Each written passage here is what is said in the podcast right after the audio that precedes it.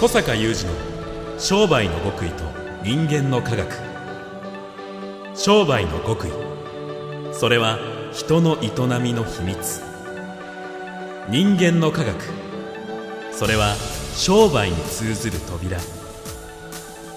ここでは学術研究と現場実践を併せ持った小坂雄二独自の視点からあなたの仕事と人生に役立つ情報をお伝えします。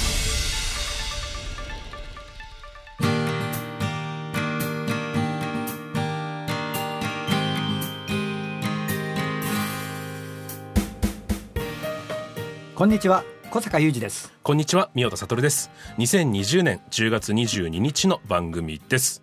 小坂さん、はいおめでとうございます。はあいや、アニバーサリーというか、もう、こ、これすごい話だなと僕思ったんですけれども、うん10月1日先日が、はいえー小坂さんのオラクル人仕組み研究所創立28周年だったそうで、そうなんです以上、ありがとうございます早めに言ってくださいよ。いやいやまああの30周年とかキリがいいとねなんかそ 訴求するところですけどもでも28周年ってすごい歴史じゃないですか？まあね自分で創業した会社ですからね、いろいろ紆余曲折を経てはい。おかげさまでうん今もやれているという、はい。はい、ことで、えーございますよね。改めてじゃあちょっとこのオラクル人仕組み研究所の、まあ、歴史の深さといいますか小坂さんの活動といいますかちょっとそこを振り返ってあお話ししていただくとはい。いう内容でもよろしいでしょうか、わかりました。お願いしまありがとうごすざいます。開催中のワクワク系マーケティング実践会説明会。次のオンライン開催は10月30日金曜日11月12日木曜日11月25日水曜日となっています。全国どこからでもご参加いただけます。詳細お申し込みは小坂さんのホームページ小坂雄二 .com をご覧くださいなんかあの僕の28周年っていうテンションに対して小坂さんのいや28周年ってそんなにみたいな 感じが。なんかこうつまあねあの28周年を迎えることは本当おかげさまでと思うんですけども、はい。そのキリが別にいい数字じゃないので ちょっと通過点的なところがありますし、ええ。まあ、私があの、えー、20年前からですねワクワク系マーケティング実践会という、えー実践企業と、えービジネスパーソン会をですね、えーやってるのはよくあのご存知だと思うんですけども、はい。まあ、この会員さんはですねの中にはこのうちの会って、えー割と歴史の長いうん。会社いらっしゃるので、うんうん。あの創業何百年という方がね あのしかも桁がちょっと違い少なくないんですよ。うんうん。そうなんですよ。なんかねお話を聞くと、はい。あの社長ご本人のですね、えー1800年代に生きた坂本龍馬とのエピソードをお持ちの会社とかですね。どういうどどういうエピソードなんだっていう ありますがまあこれは倉本さんですね。はい。あのまあどどこの倉本さんって、まあ、高知ですね、うん。はい高知坂本龍馬さんとのエピソードをお持ちの倉本さんだったり。まあ口伝家電ではあるんですけれども、はい。この創業のきっかけが1700年頃のですねはあ。忠臣蔵。でおなじみの、えー元禄和光事件であるという、はい。えー現在は墓石屋さんを営んでおられるへえ創業170年。日本最古と言われる弁当屋さんとかですね。もうちょっと想像がつかなそうなんですよ。いですねもう自分が3代目4代目5代目っていう会員さん珍しくないんですよ。まこれは東海の面白いとこかもしれないし、はい。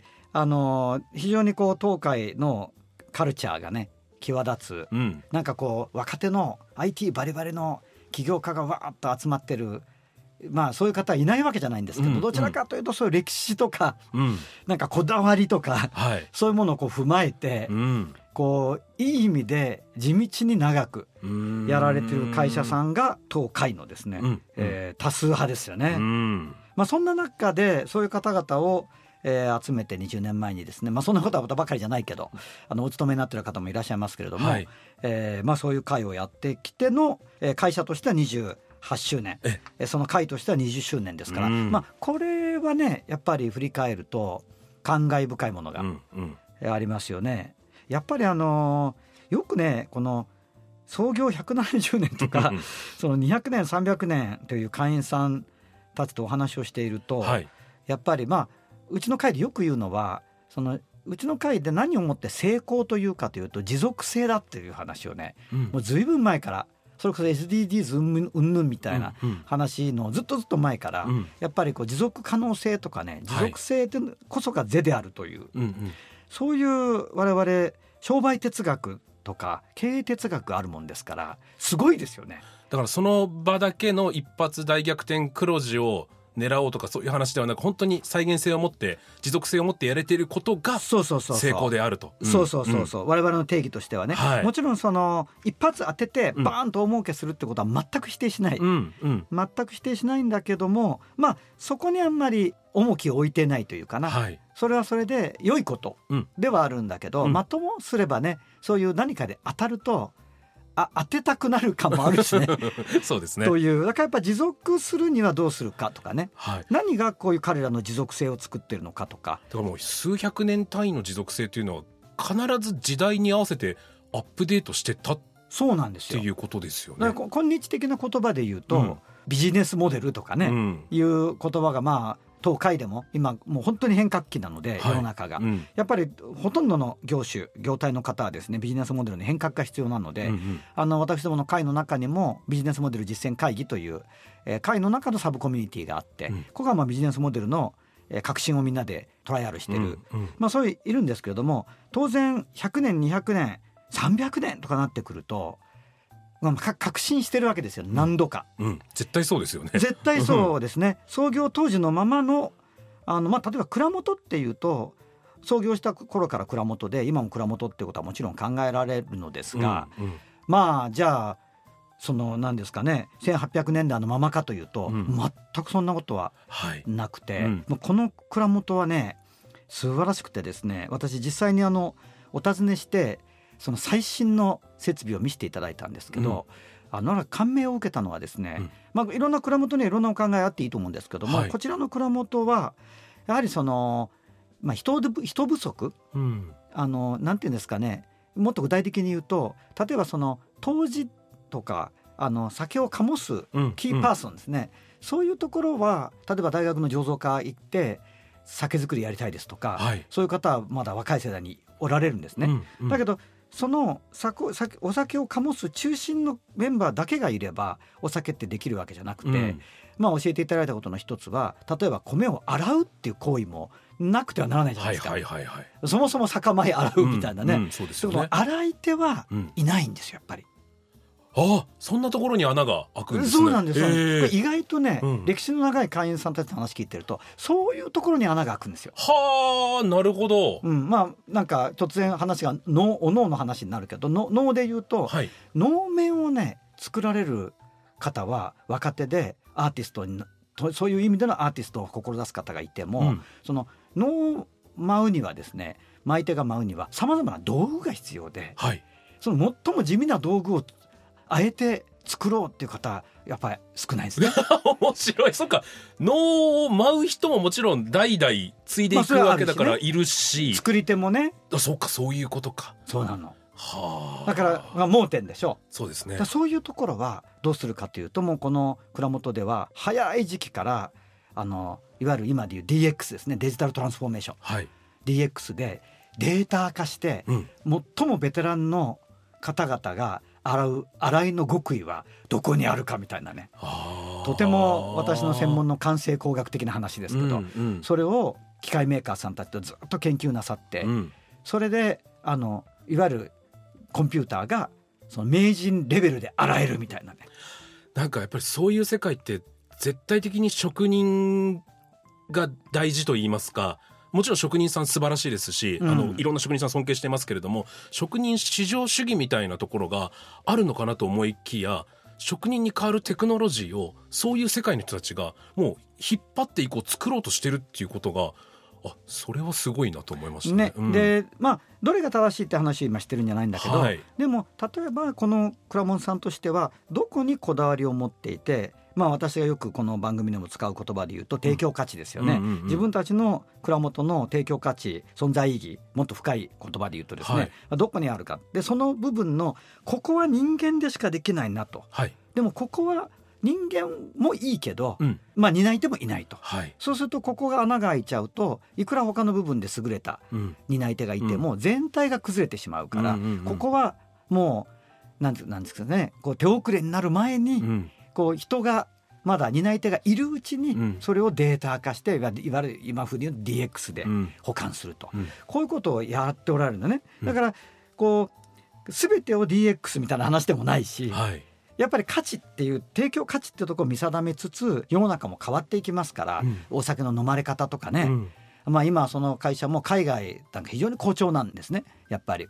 でそういうことも全部やったりあの海外の有名なワイングラスのメーカーと日本酒用のワイングラスを共同開発をしたりとかそういうことをいろいろやってうんやっぱりその他の皆さんどの会社もそうなんですけどこのはい。創業の170年という日本最古と言われるお弁当屋さんも今ツイッターを駆使してですね。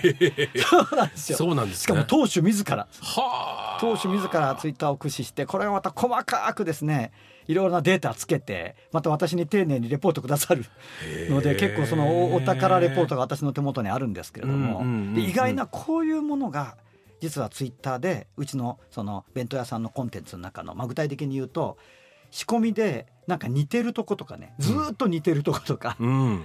それからなんかまかない作ってるとことか、うんうんうん。そういうのが意外とバズってうん。とかね、だから皆さんねはい。やっぱりこうなんていうんですかね長続きする会社の一つの共通項だと思うんだけど、ええ。非常に強いこだわりの部分は持ってるんだけど、うんうんこだわりっていうのと社会における提供価値っていうのは完全に重なるかというとそうとも限らないわけなんだよね。そうですよね、うん、だからあんまりこだわりの部分だけをこだわり尽くしてもうちはこれなんだとうん。言い尽くしても、それが社会の変化している社会における提供価値とこう完全に重ならなければ、まあ、どこかで、まあ、例えばツイッターでねうん価値を伝えていくようなことが必要であったり、そういうことが噛み合って自分たちがこだわっているものが価値として世の中に広まっていく。うんうん。あれは先ほどの作りの話で言うと、うん。やっぱりそこを本当は人がいいんだけども、うんうん。人がいいんだけどでもこのままの社会の流れでいくとこの担い手はなくなるなと、ううん。んうん。でそこを冷静に捉まえてそして今の技術革新が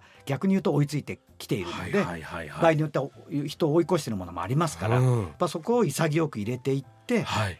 えー全体としてはねあのこだわり抜きながら変態していくみたいなね、やはりそれはもちろん長く続けられてるからこそできているそのアップデート力なのかもしれないですけれどもやっぱ小坂さんのもと皆さん集って、うん。こう高め合ってるから生まれているものもたくさんやっぱり。まあそれは大事ですよね、うん。やっぱり自分たちの持ってるものっていうのは自分たちが一番見えなくなるうんうんうんうん。ところがありますから、はいこうどうしてもねこれは私がよ好きでよく使う言葉で創発クリエイティブの方の創造の層に発表の発とかきますけども、やっぱ創発しにくいのでもしかするとさっき言ったようなこう変態のところがね見えなくなってきて、うんうんあのこだわりだけで言ってしまうとあの難しいとか。はい。や今もう 僕この今小坂さんが20秒前におっしゃった自分たちの見えてるものは自分たちでは見えなくなってしまうという言葉が、うん。もう今刺さりすぎて。うん、そうなんですよ。僕も表現者としては本当にそれは自分もそうだし仲間もそうだし、よく見る現象なんですよね。自分の魅力がこうだと思ってるけど人から見たら違ってちょっとこだわりをずらしてやってみたらすごく受け入れられたとかうん。あるので、あるんですよね。創発創発なんですね。うん。やっぱりその特にこうやって変化の早い時代でさらに持続していこうと思うとですねやっぱりさっき申し上げたようなまあ私どもの会はねそういうような長く持続できている方々がまたまあ私の方に引き寄せて言えば私がこだわってあの軸を持ちながらこうずーっとこれよくね付き合いの長い会員さんが言うんだけど小坂さんは全然ブレないと。うんうんうん芯の部分がね、うん。全然ぶれないけど常に変態していると。だうん。からそれはなんか自分たちが、まあ、非常に歴あの会員歴の長い会員さん。今あのご紹介した会員さんみんな会員歴がうん。10年15年っていう人たちなので、ずっと学ばせていただいている理由なんだっていうこともあるわけですよね。はい。それがその非常に本質で古びないしだけど時代に置いてかれもしないしそして一人で考えるわけでもなく、うん。みんなでこうして、えーまあ、力のある人たちが集まり合ってですね、うん。よりお互いを高め合って創発し合ってまた次の時代に向けてまあ非常にポジティブに使ってるんですが言葉遣いとしてはポジティブなんだけど生き延びていくと。生き延びていく。生き延びていくうんとうんうん。いうことだと思うんですよね。そうですね。ポジティブっていうのはそのもう命からがらではなくそうそうそう。なんかいい高め合いいいをし高め合いをしながら。ああいいですまあね。高め合ってよりレベルを上げながら、うんうんこう社会の中で輝く存在として生き延びていくと。あ。いうことだと思うんですよね。めちゃくちゃ刺さりました、はい。ありがとうございます。小坂雄二の商売の極意と人間の科学。ここまでのお相手は小坂雄二と。宮田悟でした